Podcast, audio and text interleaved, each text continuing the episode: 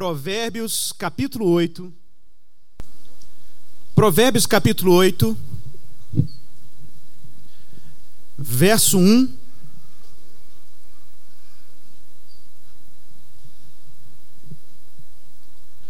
Depois nós vamos dar um salto aí do verso 1 para o verso 22 e leremos aí até o verso 36.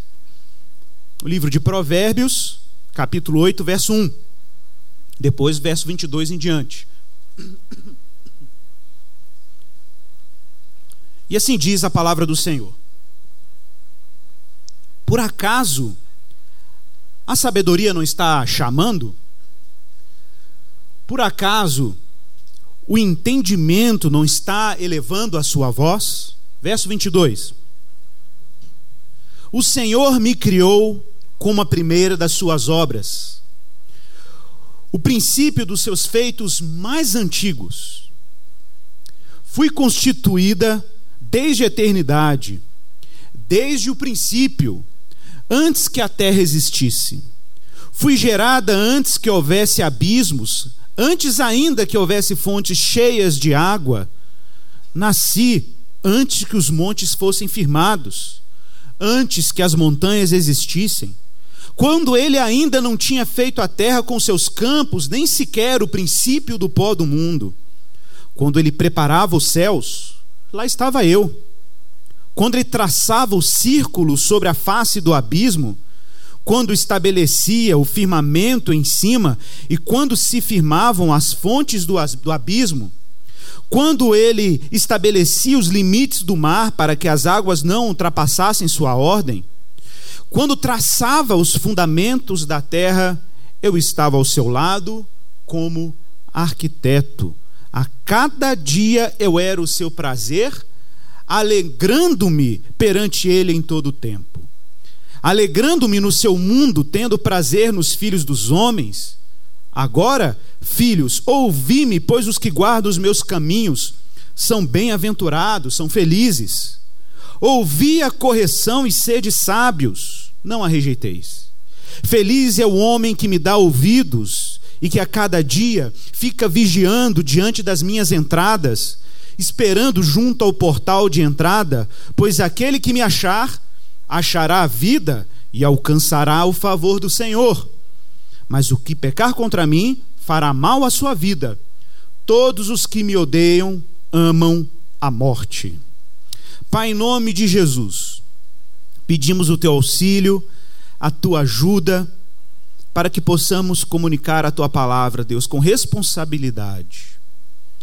Que o Senhor nos dê, ó Deus, palavras sábias, inspiradas, compatíveis com aquilo que o Senhor deseja fazer com a tua palavra, que é dar testemunho do teu filho, que é por onde o Senhor se glorifica.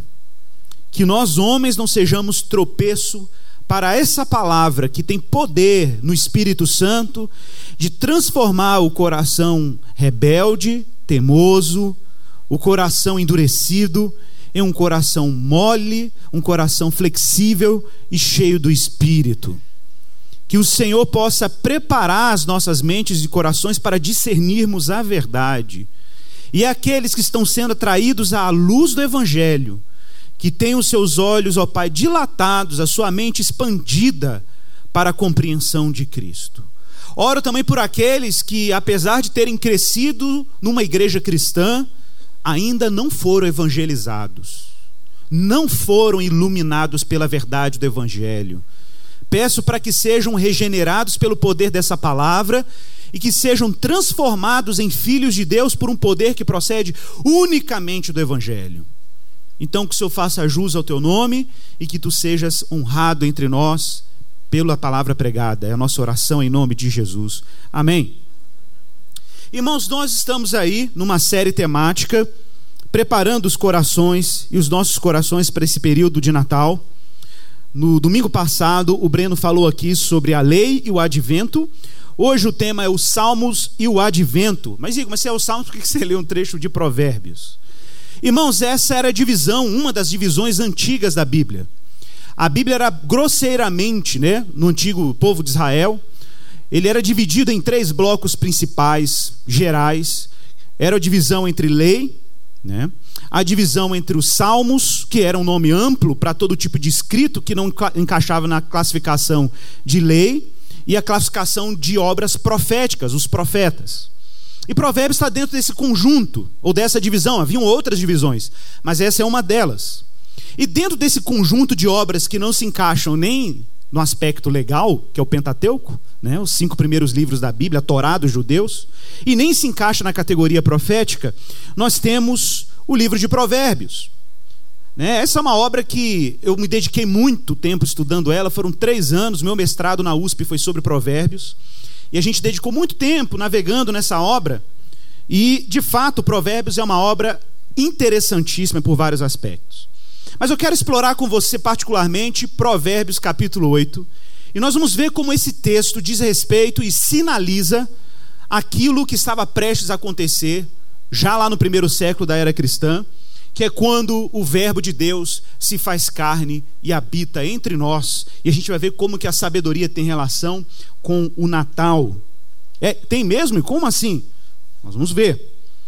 Irmãos, primeira coisa, vocês viram aí que o verso 1, a sabedoria, ela está. Primeiro, o sábio de Provérbios, aí no capítulo 8, verso 1, faz uma introdução com um problema. E ele faz uma menção ao fato de que a sabedoria está clamando, que o entendimento está elevando a sua voz. A imagem é da sabedoria chamando pessoas para escutá-la.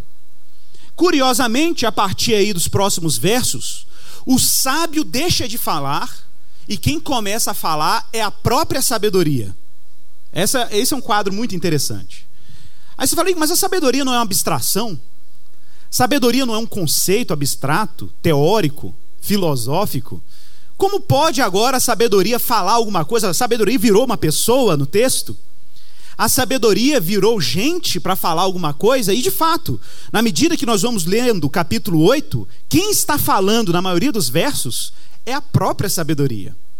É claro que isso vai exigir do leitor oriental uma imaginação que lhes era natural.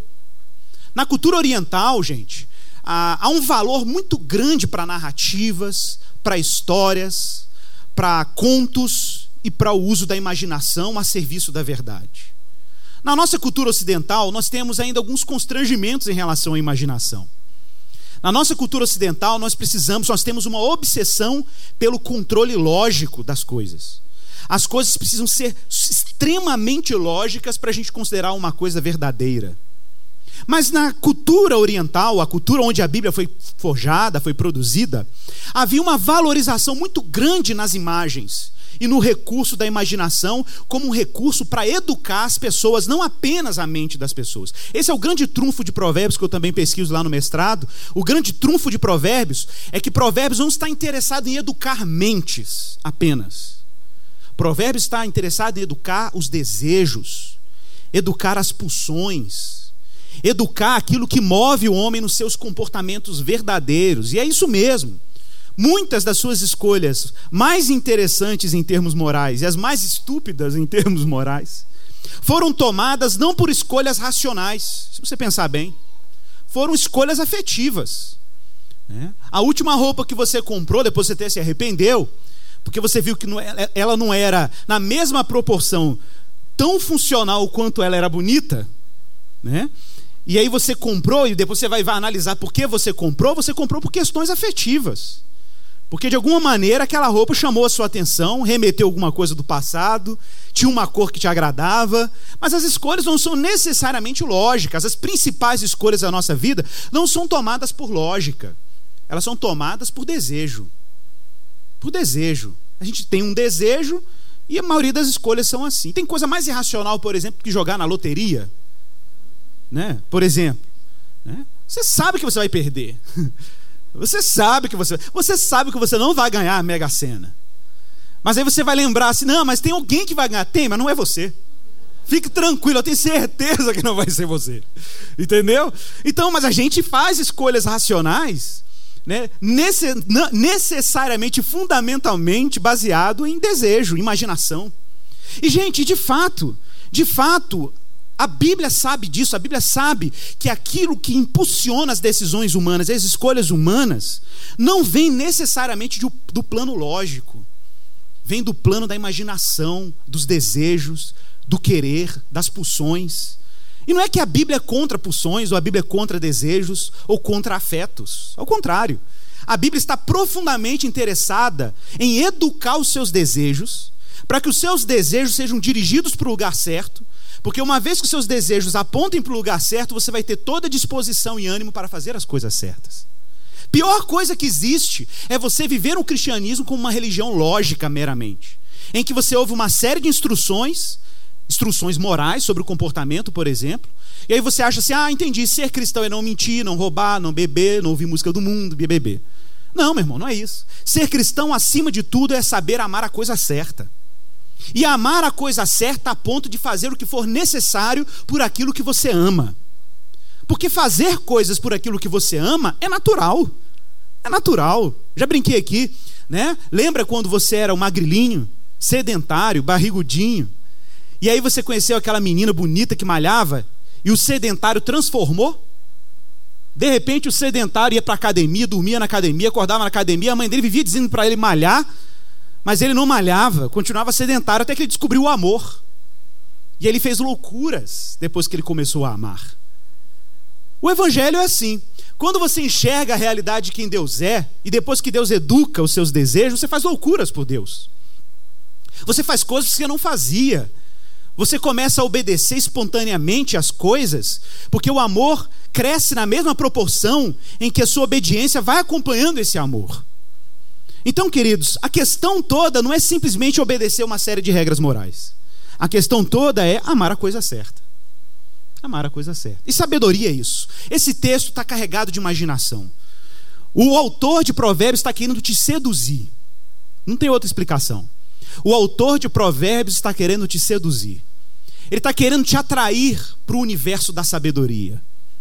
Ele está querendo te atrair para o universo do bom senso para o universo onde não meramente os pensamentos são corretos, mas toda a estrutura da sua existência foi tão profundamente atingida por Deus que você não tem como dar outra resposta para Deus a não ser viver uma vida crescentemente sábia e prudente. Mas é uma sedução, uma boa sedução, é um bom encantamento, é uma boa imaginação, é uma boa narrativa Todos nós, meus irmãos, aqui em alguma medida estamos em busca de uma história que dê sentido para a nossa vida. Só que o que o Evangelho está propondo é uma história que é maior do que as nossas pretensões de escrever a nossa própria existência. Mas o que aparece aqui em Provérbios é algo muito mais radical. É a própria sabedoria virando gente, se tornando pessoa. Não sei se você percebeu isso na leitura e a sabedoria está te convidando, te atraindo para entrar no universo dela e dar ouvido às, sua, suas instruções. Tá bom, Igor, mas como que a gente pode caminhar nisso? Olha, vamos pensar aqui o que, que era essa sabedoria no imaginário dos israelitas. Lembrando que você, como ocidental, vai ter dificuldades se você não se abrir agora que eu vou falar para você. Porque nós ocidentais somos obcecados por lógica. Mas você precisa se colocar no lugar de um israelita da época de Jesus, no primeiro século, e imaginar o mundo como ele imaginava. A gente vê a sabedoria como os gregos como uma abstração. Né? Como uma abstração. Entre os israelitas, a sabedoria era personificada. A sabedoria e a palavra de Deus eram quase como um outro ser dentro da natureza de Deus. E de fato, mais tarde o cristianismo vai detectar que é isso mesmo. Mas vamos lá. Primeira coisa, se você for em Provérbios, capítulo 3, verso 19, a gente vai navegar na Bíblia aí, prepare a sua Bíblia. Provérbios, capítulo 3, verso 19. Já existe uma informação interessante sobre a sabedoria que está aqui convidando seus ouvintes para aprender com ela. Provérbios 3,19 diz: O Senhor com sabedoria fundou a terra, e com inteligência estabeleceu os céus. O que, que o israelita pensava? Ele pensava assim: quando eu olho para o mundo que Deus criou, eu vejo uma ordem no mundo que Deus criou. Eu vejo uma harmonia na, no modo como Deus estruturou a realidade que nós conhecemos. Né? Abelha poliniza a flor, não é assim? Abelha poliniza a flor, raiz coleta proteínas específicas e nutrientes específicos para a produção de um determinado fruto. Nós temos o DNA nas células, nós temos processos misteriosos como a fotossíntese que produz açúcar para deixar sua manga doce. Nós temos o eixo do nosso planeta de uma inclinação específica que impede o nosso planeta de congelar ou queimar de vez. Nós temos um satélite que roda ao redor do nosso planeta chamado Lua, que quando você olha para ele à noite e vê umas manchinhas pretas, não são manchinhas pretas e não é São Jorge. São crateras de meteoros que bateram lá, que eram para bater aqui. Pensa nisso. Pensa em como Deus arquitetou e construiu o universo de maneira sábia e inteligente. E os israelitas sabiam disso. Os israelitas sabiam que o Deus que organizou o mundo de maneira sábia, o Deus que organizou o mundo desse jeito, deve deve querer instruir suas criaturas para que vivam de maneira harmônica com a ordem do mundo que ele criou. Então essas leis não eram leis só para ordenar o universo. Provérbios foi escrito para ensinar as pessoas a andarem de acordo com a mesma regra que organiza o mundo. Porque não há e não é possível liberdade no mundo criado por Deus se nós não andarmos no mundo criado por Deus na mesma sabedoria que Deus determinou para a ordem do mundo. O problema, meus irmãos, é que a queda, a queda nos privou da sabedoria. A queda nos lançou num mundo de tolices. E aí nós perdemos a capacidade de discernir o que é viver sabiamente no mundo que ele criou. E viver sabiamente no mundo que ele criou é viver de forma responsável. Mas não é simplesmente uma responsabilidade, sabe, moral, ética. É viver sobre o domínio de um Deus que regula todas as coisas com a sua sabedoria. Por isso o provérbio aqui 1:3:19 é claro, o Senhor com sabedoria fundou a terra e com inteligência estabeleceu os céus. Mas lá no Salmo 104, que é um salmo também que nós chamamos de sabedoria, belíssimo, vale a pena ler o Salmo 104 inteiro depois. Um salmo que louva as grandes obras e os grandes feitos de Deus. E o salmo vai descrevendo o caminho dos peixes do mar, o leãozinho caçando alimento, Deus soprando o espírito dele, renovando a face da terra, até o trabalho dos homens. Sabia disso? Até o trabalho dos homens no Salmo 104 é considerado criação de Deus. A gente sempre acha que a criação de Deus é só o que Deus diretamente criou. Microfone, computador, celular, também é obra de Deus, porque toda obra humana procede de Deus em alguma medida como diz o Salmo 104, né, o caminho do homem é o seu trabalho, aí no verso 23 fala sobre isso.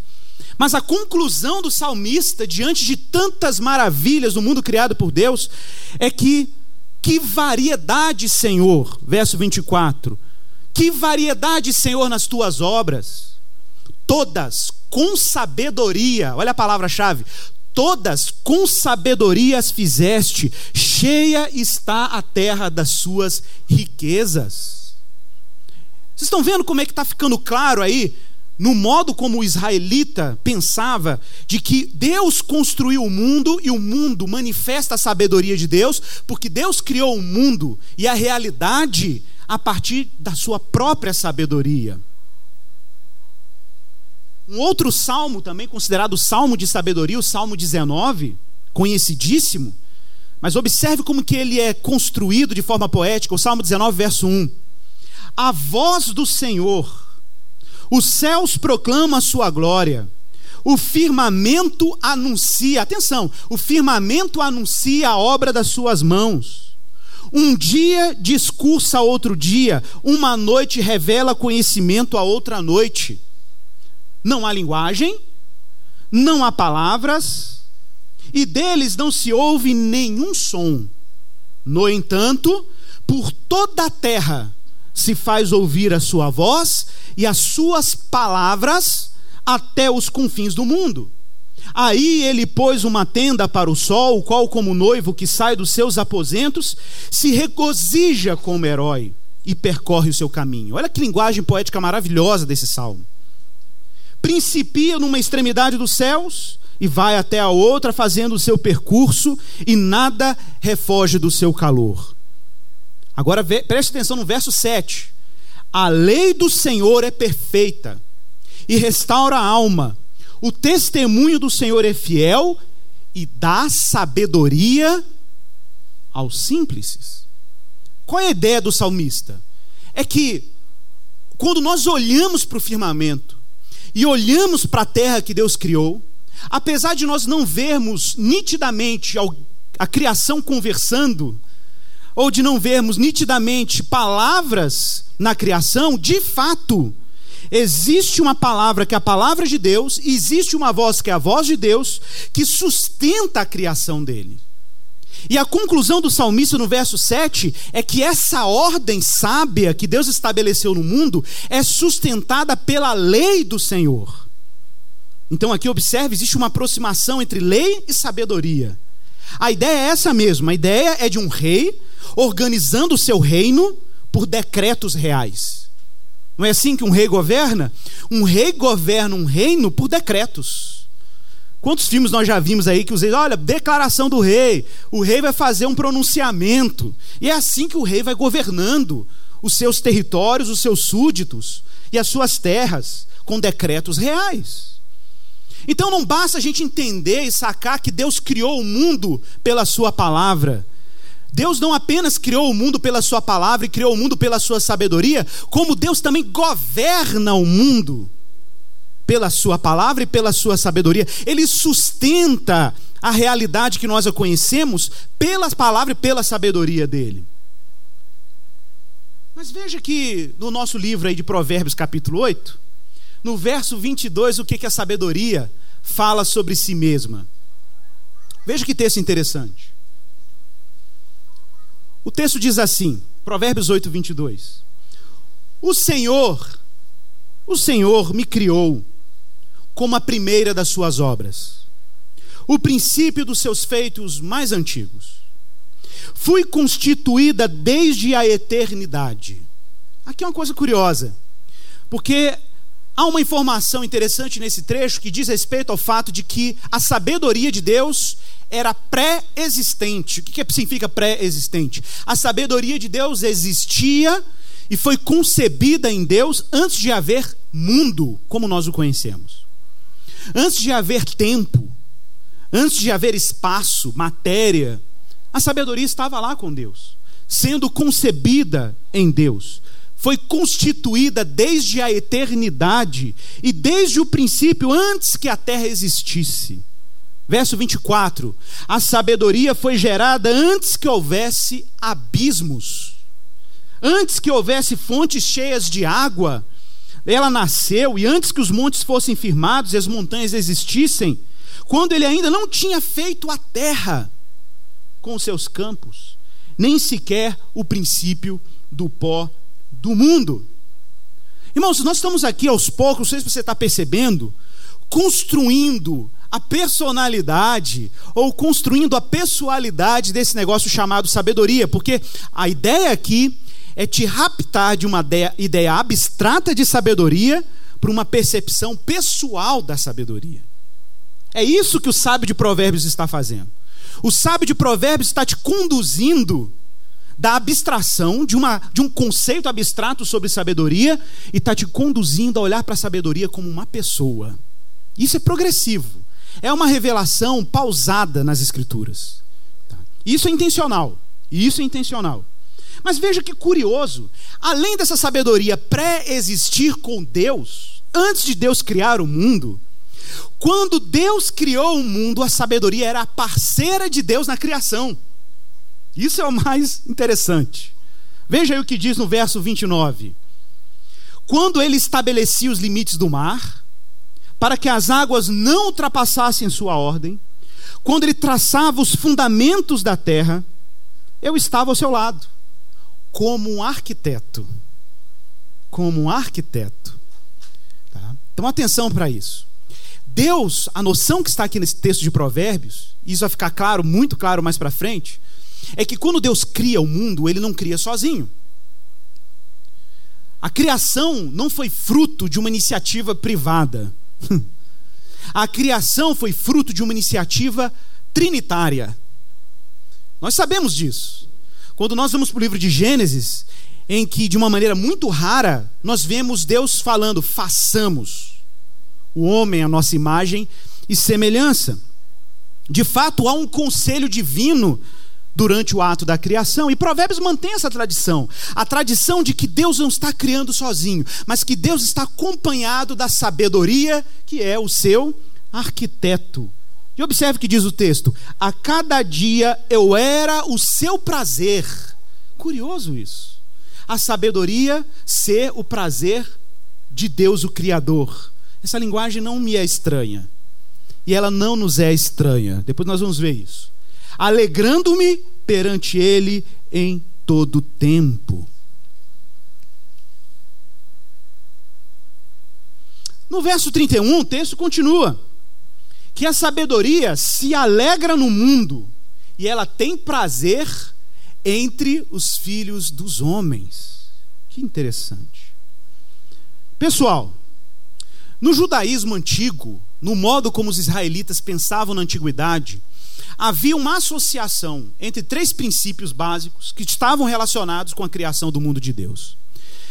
A ideia para os israelitas é que Deus criou o mundo pela sua palavra. Isso era óbvio quando nós olhamos para o livro de Gênesis. Deus está criando, falando. Haja luz, e houve luz. Produz a terra, e a terra produz. Façamos o homem, e Deus está criando o homem. É óbvio que Deus está criando pela palavra.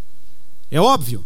Entretanto, os judeus, a partir da tradição da sabedoria, vão aproximar a noção de que é a palavra de Deus que cria o mundo com a noção de que é a sabedoria de Deus que está criando o mundo.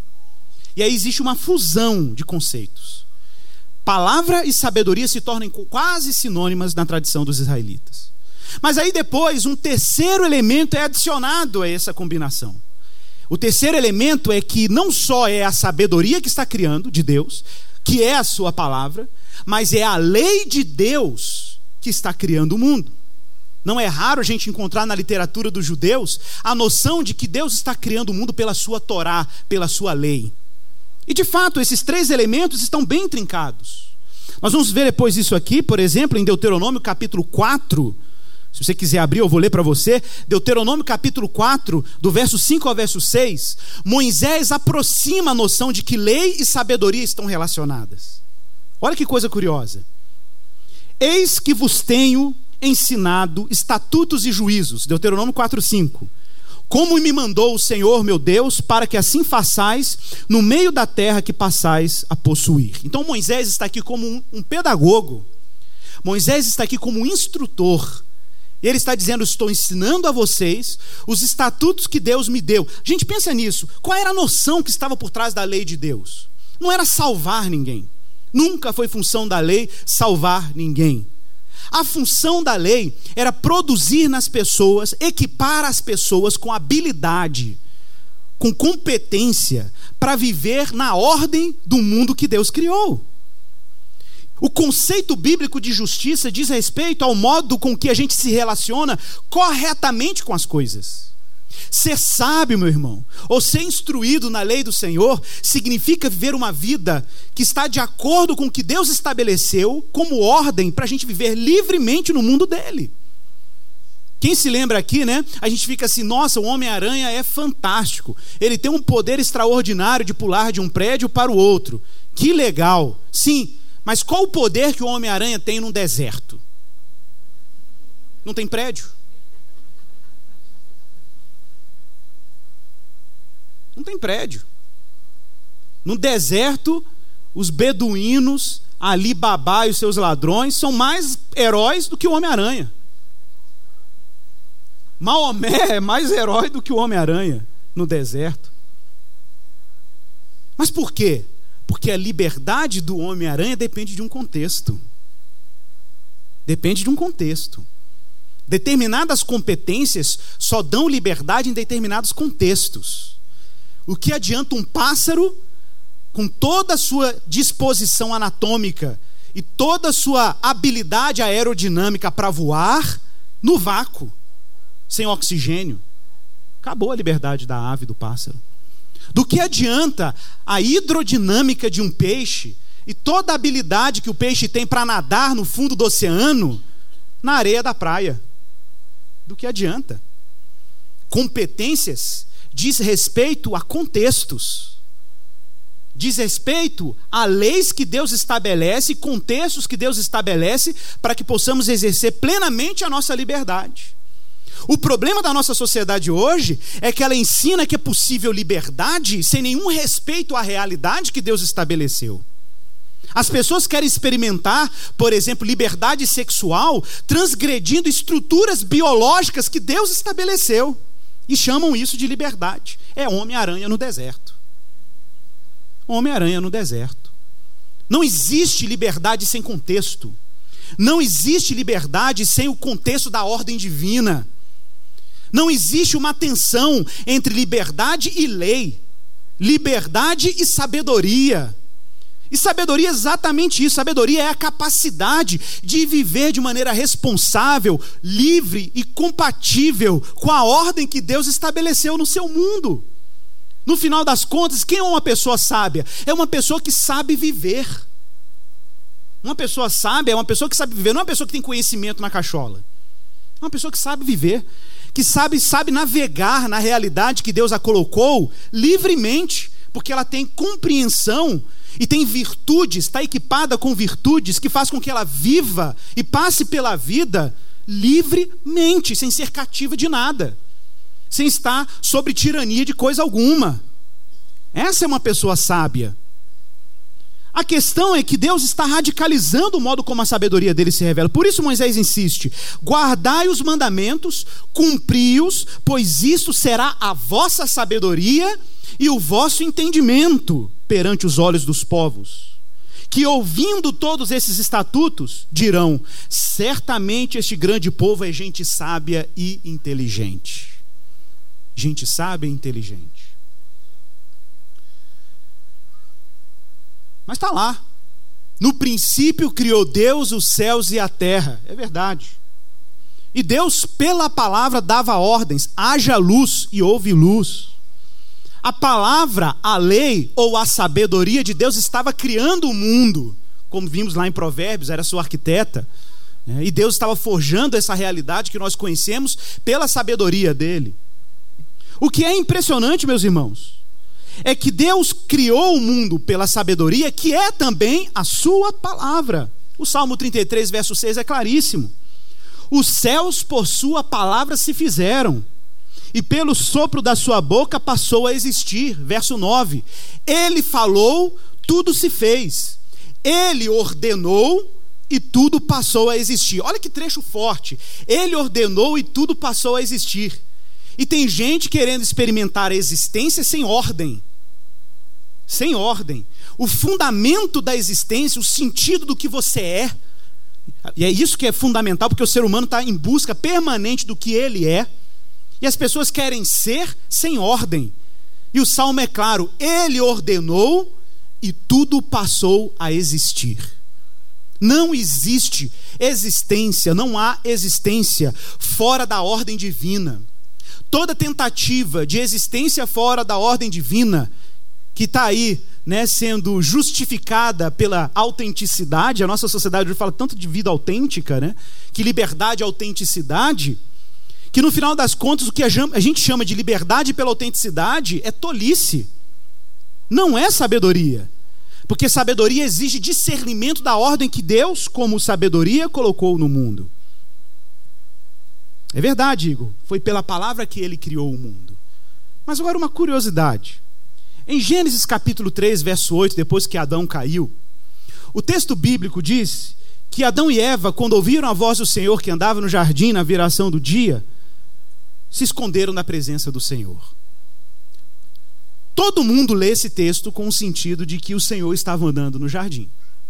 Mas uma leitura cuidadosa, e a estrutura hebraica do texto permite isso, nos dá uma outra possibilidade de leitura do texto.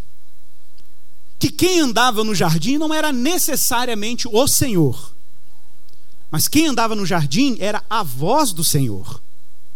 Leia o texto com calma. E quando ouviram a voz do Senhor que andava no jardim na viração do dia. O problema é que, de novo, nós somos ocidentais demais. E para a gente imaginar a voz andando é demais. Mas para a mentalidade israelita, que a sabedoria está falando, que a sabedoria está chamando as pessoas para aprender a lei do Senhor, que a sabedoria se alegra com os filhos dos homens e estava com Deus quando tudo foi criado, e que a sabedoria era o prazer do Criador, isso faz muito sentido. E faz mais sentido ainda quando nós vamos para o livro de João, capítulo 1, verso 18, e que diz, ou oh, desculpe, João capítulo 1, verso 1, que diz que no princípio era o Verbo. Agora atenção, nós vamos ler João 1, verso 1, com Provérbios 8 como pano de fundo. Então, na medida que você for lendo, tente perceber como que existe aqui uma ecos de Provérbios 8. E de fato, João, quando escreveu esse texto, ele tinha isso em mente. Só que no lugar da sabedoria, ele colocou o termo logos em grego, que no pensamento dos gregos e no pensamento semita, a palavra, tinha tudo a ver com a sabedoria. Olha o que ele diz aqui. No princípio era o, o verbo. Imagina se você substituísse, no princípio era a sabedoria. Você já começa a perceber aí uma semelhança com Provérbios 8. Olha como que a linguagem é parecida. No princípio era o verbo, ou a palavra. E a palavra estava com Deus. Não foi isso que a sabedoria falou lá em Provérbios 8? Eu estava com ele quando ele criou o mundo. Eu era o seu arquiteto. Quando ele dividia os mares, eu estava com ele. Né? E aqui o texto acompanha essa linguagem. Ele diz assim: Eu estava no princípio com Deus, todas as coisas foram feitas por intermédio dele, pelo Verbo, e sem ele nada do que foi feito se fez. Verso 10. O Verbo estava no mundo, e o mundo foi feito por intermédio dele, mas o mundo não o conheceu. Conhecer aqui é bem intencional, porque é a linguagem da sabedoria. A sabedoria você conhece. Verso 14.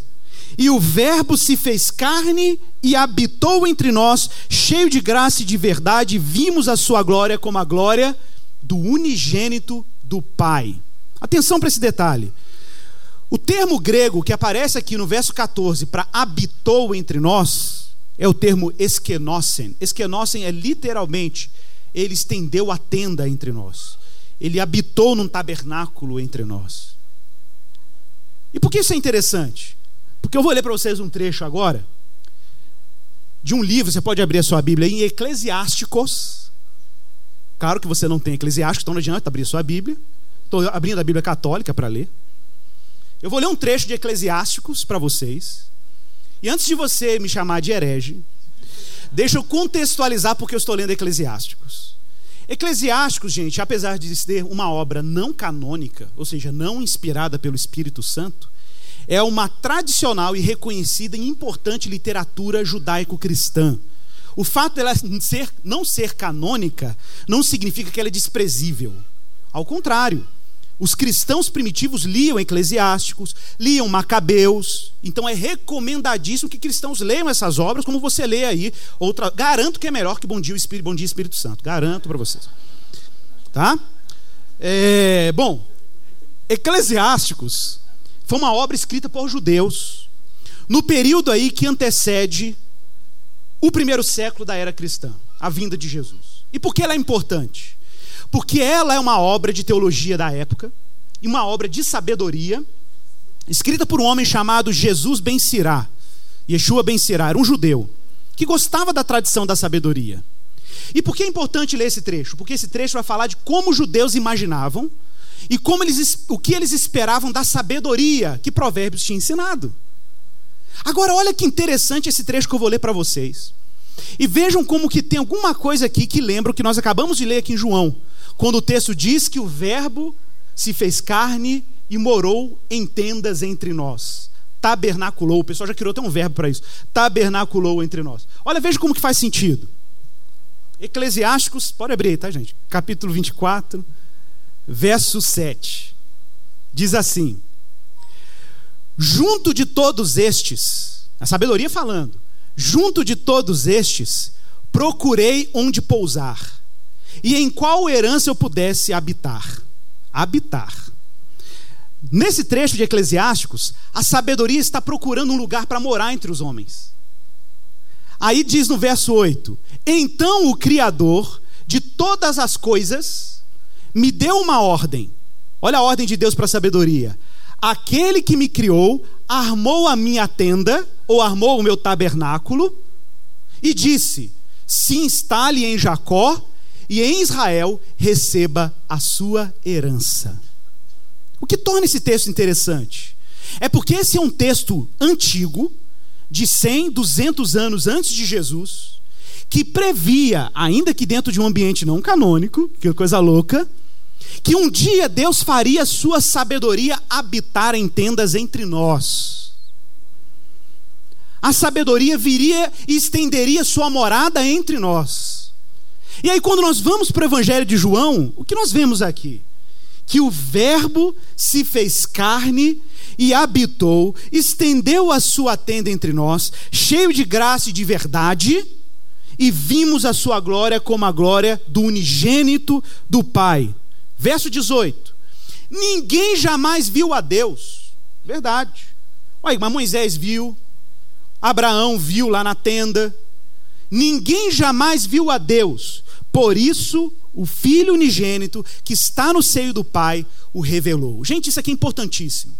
Porque tanto a lei de Deus, como a palavra de Deus, como a sabedoria de Deus, que são o mesmo conceito aqui, estão tudo amarrado, tem uma função básica. Qual é a função básica? Expressar quem Deus é. Quando a gente usa palavras, o que, eu estou querendo fazer aqui com palavras? Expressar alguma coisa a respeito do que eu penso. Ou expressar alguma coisa a respeito do que eu amo. É isso que nós fazemos com palavras. A função da palavra é expressar a pessoa que fala. Então, se a palavra de Deus está se fazendo carne, isso significa que Deus está se expressando no mundo por meio do verbo dele, do unigênito dele. E essa linguagem também não é estranha para nós. Como não, Igor? Olha, Hebreus capítulo 1, do verso 1 ao verso 3, diz assim: Havendo Deus outrora, falado muitas vezes, então o autor de Hebreus está dizendo: Deus está falando. E Deus falou de muitas, muitas vezes. E falou de muitas maneiras. Falou aos pais, falou pelos profetas. Verso 2: Mas nestes últimos dias, ele nos falou pelo Filho então, onde que Deus está expressando quem Ele é? Onde que Deus está anunciando a sua sabedoria? Ele está fazendo isso pelo Filho, a quem Deus constituiu como herdeiro de todas as coisas, e por meio de quem também fez o universo, Ele, olha a expressão aí, atenção, Ele que é o resplendor da glória, a expressão exata do seu ser a expressão exata do seu ser, sustentando todas as coisas pela palavra do seu poder. Claríssimo. Agora atenção. Quando você estudou português na escola, caminhando para o final, você se lembra que a gente estudou lá que entre o sujeito e o predicado, nós precisamos do verbo. Entre o que você é enquanto sujeito e aquilo que te define enquanto sujeito, você precisa de um verbo. Não é possível aproximar João da bondade sem o verbo ser no meio. Para você dizer que João é bom. Você precisa de um verbo. Não somente isso, para você relacionar pessoas com pessoas, sujeitos com sujeitos, você também precisa do verbo. Então só posso dizer que João ama Maria ou Maria ama José se eu colocar um verbo nessa relação. Do mesmo jeito, por que, que o mundo era sem forma e vazio? Por que, que a criação era sem forma e vazia? A criação era sem forma e vazia porque faltava verbo. Porque quando não há verbo, o que você tem é caos. Quando não há verbo, o que você tem é desordem. O termo sem forma e vazio, torru, vorru em hebraico, é caótico e disforme. Nulo, vazio e disforme, caótico. Então, de repente, você tem caos e você tem vazio. E o que, que você precisa introduzir no caos e no vazio para que o caos e o vazio deixem de ser caótico e deixem de ser vazio? Você precisa introduzir uma palavra. Você precisa dizer o verbo. Para que sujeitos e predicados se juntem novamente. A tensão do homem moderno, meus queridos, é que o homem moderno de repente se vê como sujeito. Mas existe uma distância abismal, enorme, entre ele como sujeito e aquilo que Deus determinou para ele como seus predicativos. Existe uma enorme distância. E o homem fica o tempo inteiro tentando criar elaborar um outro verbo para aproximar-se de um destino que ele está inventando. Mas na ordem da sabedoria divina, meus queridos, se o Verbo de Deus se fez carne e habitou entre nós, o Verbo de Deus se fez carne e habitou entre nós para que a gente tenha sentido e a nossa vida tenha sentido e que as coisas se conectem a partir de quem Ele é e da sabedoria dele. E onde está isso, para encerrar? Isso está em Colossenses capítulo 1, verso 15 ao verso 17. Quem é essa sabedoria que se fez carne e habitou entre nós? Quem é essa palavra, esse verbo que animou a nossa vida e conectou aquilo que somos com aquilo que devemos ser? Quem é esta palavra? Colossenses capítulo 1, verso 15 diz assim: Este é a imagem do Deus invisível, o primogênito de toda a criação, porque nele, nesse verbo, nessa palavra, foram criadas todas as coisas, nos céus, na terra, as visíveis, as invisíveis, sejam tronos, sejam soberanias, principados, potestades, tudo foi criado por meio dele e para ele. Ele é antes de todas as coisas, a mesma linguagem de Provérbios 8. Ele é antes de todas as coisas. Nele tudo subsiste. Atenção para essa palavrinha. A palavra subsiste aí, sinesteken em grego. Subsiste, nele tudo se junta. Nele tudo se integra. Nele tudo se conecta. O que, que, o, o que Paulo está dizendo aqui? Que em Cristo Deus cria o contexto para a nossa liberdade e a nossa vida sábia. É a nossa vida sábia. Então, meus irmãos, quando nós falamos de um verbo que se fez carne e estendeu a sua tenda entre nós, nós estamos falando de um evento extraordinário que aconteceu naquele primeiro Natal que nós não sabemos se foi no dia 25 de dezembro, que é uma data que se consagrou pelo tempo, nós não sabemos o dia que Jesus nasceu, mas sabemos que quando aquele evento aconteceu, um grande escândalo estava acontecendo. Aquela palavra que Deus usou para criar o mundo, e aquela sabedoria que Deus criou para sustentar o mundo que nós conhecemos, se fez gente e habitou entre nós e vimos a sua glória como a glória do unigênito do Pai. Jesus é o verbo que se colocou entre sujeito e predicado. se colocou entre você e aquilo que você deve ser. Jesus é o contexto da nossa liberdade e da nossa sabedoria.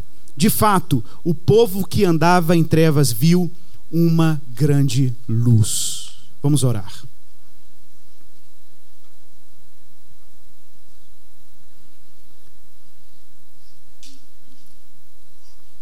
Feche os seus olhos um pouco, medite um pouco na palavra do Senhor, peça a Ele para que você siga a sabedoria dele, a sabedoria que cria o contexto para a sua liberdade, para a nossa liberdade.